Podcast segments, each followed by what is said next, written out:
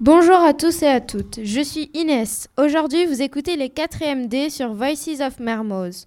Le jingle a d'ailleurs été créé par un élève de notre classe qui se nomme Florent. Bonjour à toutes et, bonjour à toutes et à toutes. Je suis Younous et aujourd'hui je vous présente l'émission des rendez-vous de l'actu. Tout d'abord, laissez-moi vous expliquer comment va se passer la présentation.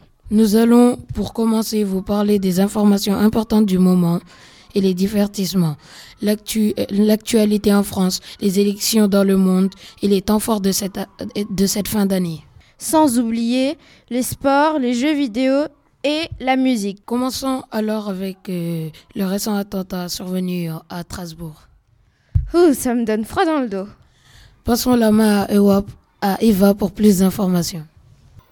En effet, mardi 11 décembre, un homme a ouvert le feu dans les rues de Strasbourg près du marché de Noël, faisant trois morts et 13 blessés. Le point sur l'attaque qui a plongé la capitale européenne dans l'horreur.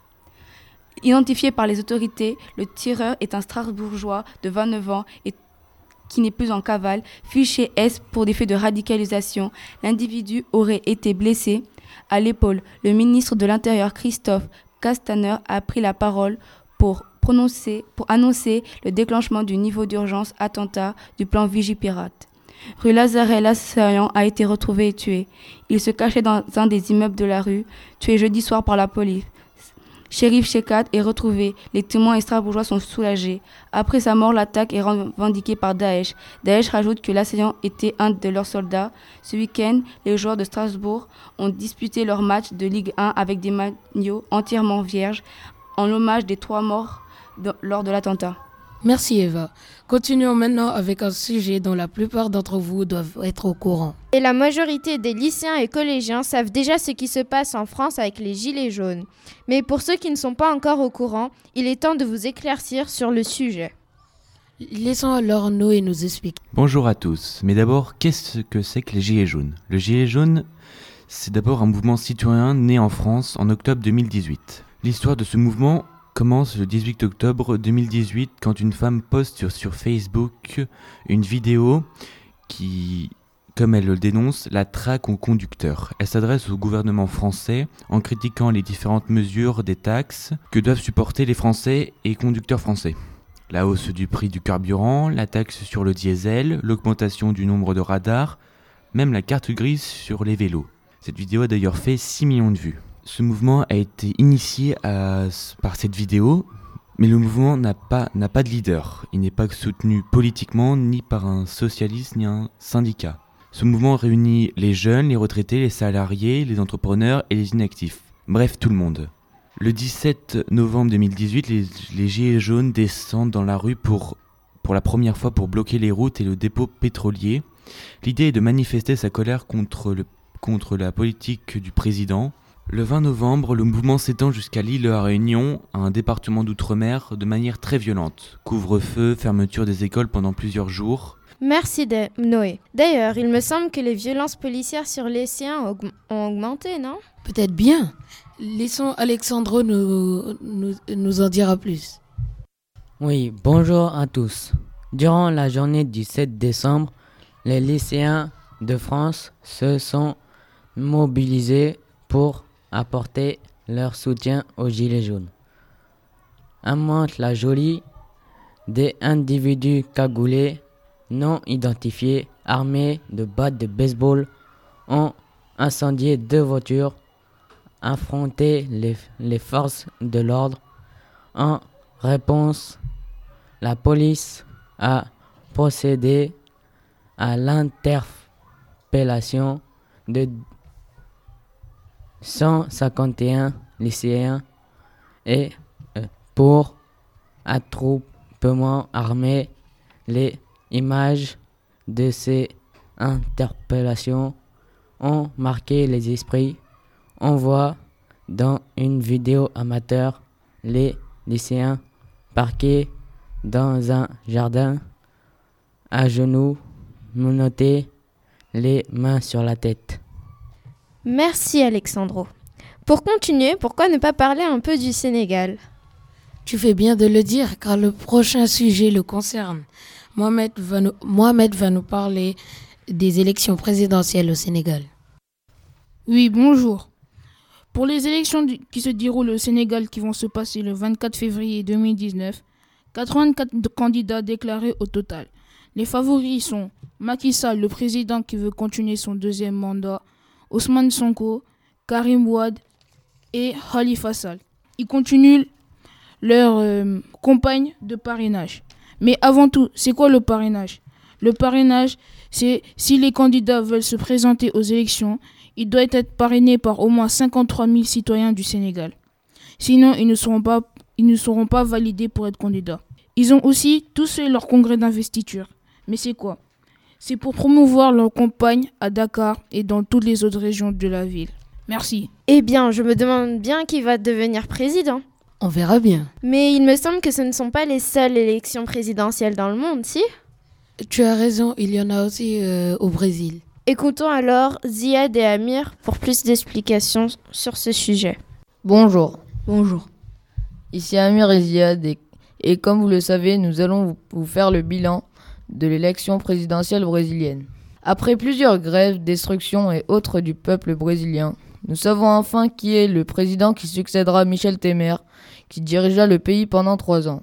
L'élection présidentielle brésilienne a eu lieu entre le 7 et 28 octobre 2018 pour élire le président du Brésil. Il y aura sept candidats pour le premier tour. Les deux premiers qui seront qualifiés pour le, premier, pour le second tour seront Jair Bolsonaro, qui fait partie du PSL, et Fernando Haddad, qui fait partie du PT. Le vainqueur sera finalement Jair Bolsonaro, qui, remporte, qui remportera avec 55,13% des votes du peuple et qui, et qui devança Fernando Haddad, qui lui a eu 44,87% des votes. Merci à vous deux. Retrouvez-nous maintenant après la pause musicale.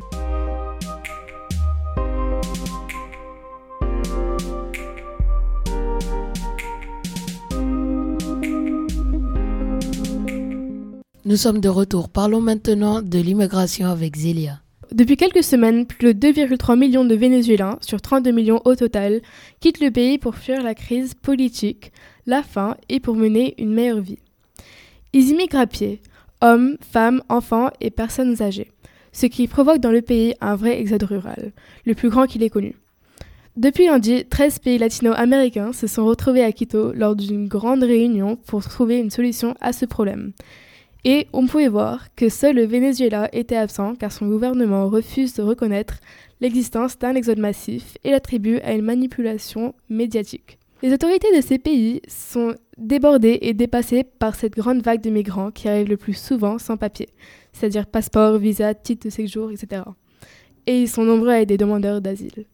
Merci à toi Zélia. Continuons maintenant avec la fameuse journée contre le sida avec Rassoul. À Rassoulochromie, la journée du sida est fêtée le 1er décembre tous les ans. Chaque jour, 5000 personnes sont infectées et 3000 meurent du sida, soit une personne toutes les 30 secondes environ, et 1 million, de décès par an.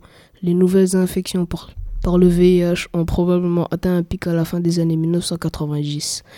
À plus de 3 millions de nouvelles infections par an, le sida provient plus précisément d'un rapport sexuel avec un partenaire qui a le VIH et à partir du VIH, le sida se développe et provoque des maladies. Merci Rassoul. Et pour finir sur les sujets importants, écoutons Kodou et Céline qui, qui vont nous parler euh, de la Première Guerre mondiale. Sous l'Arc de Triomphe à Paris, Emmanuel Macron ravive la flamme du soldat inconnu sous le regard de 72 chefs d'État et de gouvernement rassemblés dimanche 11 novembre. C'est le monde entier qui célèbre la paix, cela fait 100 ans que cette guerre est terminée. Le président Macron a commémoré dans plusieurs villes la fin de la Première Guerre mondiale. Lors de son hommage aux invalides pour le maréchal Pétain, le président français dit Je ne pardonnerai rien, mais je ne gommerai rien de notre histoire. Pour lui, Pétain a été un grand soldat en 1914 et 1918. Avant de faire, le, avant de faire des choix funesques entre 1940 et 1945. La guerre, a, la guerre a duré 4 ans, de 1914 à 1918. La France et ses alliés ont terminé la guerre avec une victoire contre l'Allemagne. Macron a, Macron a rappelé lors de ses commémorations que plus de 9 millions de soldats et 6 millions de civils à travers le monde ont péri. Et parmi eux, 1,5 million de Français sont morts pour nous donner la paix. Donc voilà pourquoi Emmanuel Macron et les 72 chefs d'État et de gouvernement sont rassemblés pour commémorer les 100 ans de la paix. Merci à vous deux. Nous avons maintenant terminé avec la première partie. Nous allons, après la pause musicale, passer à la partie divertissement.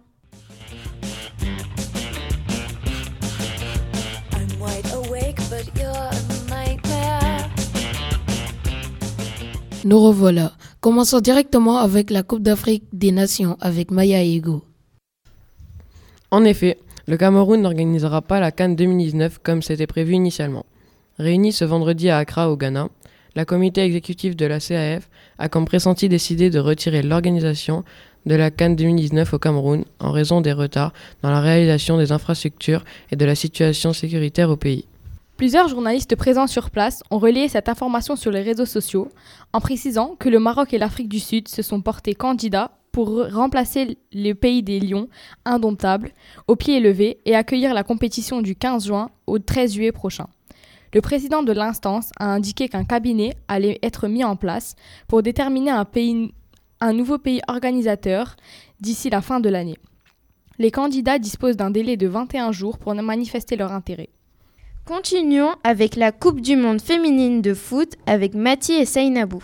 Aujourd'hui, Seynabou et Mati, on va effectivement vous parler de la Coupe du Monde féminine de la FIFA France 2019. On parle toujours du football masculin. Aujourd'hui, on va parler du football féminin. En 2019, la France a l'honneur d'accueillir la huitième édition de la Coupe du Monde féminine de la FIFA. Entre le 7 juin et le 7 juillet 2019, les 24 équipes qualifiées, dont la France, en tant que pays organisateur, sont en compétition pour le titre mondial. En effet, 52 matchs seront disputés dans les 9 villes hautes suivantes. Paris qui accueillera le match d'ouverture, Rennes, Valenciennes, Le Havre, Grenoble, Montpellier, Nice, où se jouera le match de la troisième place, et Lyon qui accueillera les demi-finales et la finale. Les phases de vente de billets individuels sont du 10 au 23 décembre. J'espère que la France gagnera. Poursuivons ensuite avec les JO avec Clémence et Manon. Les JOJ. Le Comité international olympique a désigné le Sénégal comme hôte de la quatrième édition des Jeux olympiques de la jeunesse qui aura lieu en 2022, décidé le lundi 8 octobre en Argentine. Les villes de Dakar, Diamnadio et Sali devraient accueillir les compétitions de cet événement réservé aux athlètes âgés de 15 à 18 ans. Les autres candidats étaient le Botswana, le Nigeria et la Tunisie. Après Singapour en 2010, Nanka en 2014 et Buenos Aires en 2018, le CIO avait décidé en février 2018 que l'Afrique organiserait cette quatrième édition des Jeux olympiques de la jeunesse. Et en septembre dernier, la commission exécutive du CIO avait recommandé aux électeurs la candidature sénégalaise, estimant que le Sénégal proposait le projet le plus solide.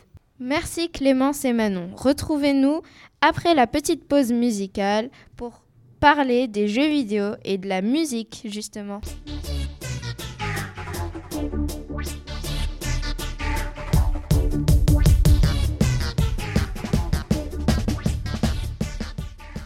Parlons maintenant d'un jeu vidéo très à la mode en ce moment, qui fascine beaucoup de jeunes aujourd'hui.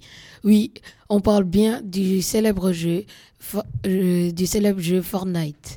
Accueillons Noah et Mehdi. Bonjour. En effet, nous allons vous parler de l'ampleur des jeux vidéo dans le monde actuel, plus, plus principalement du jeu qui a le plus fait parler de lui cette année, Fortnite Battle Royale. Fortnite est un jeu de survie et de construction en coopération avec développé par People Can Fly et Epic Games. Le jeu est disponible en accès anticipé gratuit depuis le 25 juillet 2017 sur Windows, macOS, PS4, Xbox One et le concepteur est Darren Sugg. Le jeu a fait le tour du monde en moins d'un an. Il compte sur une recette de 1,3 milliard de dollars et plus de 130 millions de joueurs et pourtant le jeu est gratuit. Le design de Fortnite est, caractérisé par des personnages et un environnement cartoon. La recette de Fortnite vient des achats des cosmétiques, le jeu euh, des tenues qui rendent le personnage plus beau et le distinguent des autres. Le jeu est très joué, enfant comme adulte, tout le monde joue, le jeu est très addictif et rend vite accro. Fortnite représente le jeu vidéo d'aujourd'hui, addictif, sans but réel et où il faut souvent payer pour se sentir fort. Merci à vous deux. Finissons maintenant avec Ryan qui va nous parler de l'actualité musicale. Beaucoup de concerts sont prévus à Dakar. Voici les titres. Le phénomène Damso fera sa première ce 29 décembre. La chanteuse Aya Nakamura fera son retour le 21 décembre. Le nouveau bijou du rap Dadju sera également présent le 22 décembre. Damso, l'artiste franco-congolais, se donne en concert pour la première fois à Dakar ce 29 décembre à Canal Olympia. Damso, rappeur certifié double disque de platine avec, euh, avec Lithopédion et phénomène du rap en ce moment. Annonce sur son compte Instagram un rendez-vous pour une soirée très noire et très sale. À ne manquer sous aucun prétexte.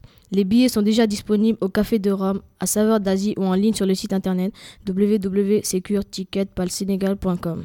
Avec son single Jaja, disque de platine et son album Nakamura, disque d'or en France et aux Pays-Bas, Aya Nakamura, l'artiste japono-malienne, fait son retour. Après son passage en 2017, elle revient faire le show le 21 décembre 2018 au Monument de la Renaissance.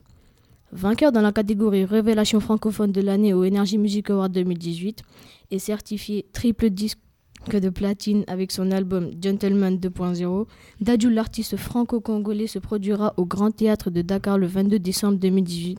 À ne surtout pas manquer. Vente de tickets sur www.sampass.com. Trois concerts à ne pas rater. Merci à tous et à toutes de nous avoir écoutés. C'était la 4 D. On remercie bien sûr la technique et tous ceux qui ont participé à cette présentation. Avec vos deux présentateurs, Younous et Inès. Et on vous dit à bientôt.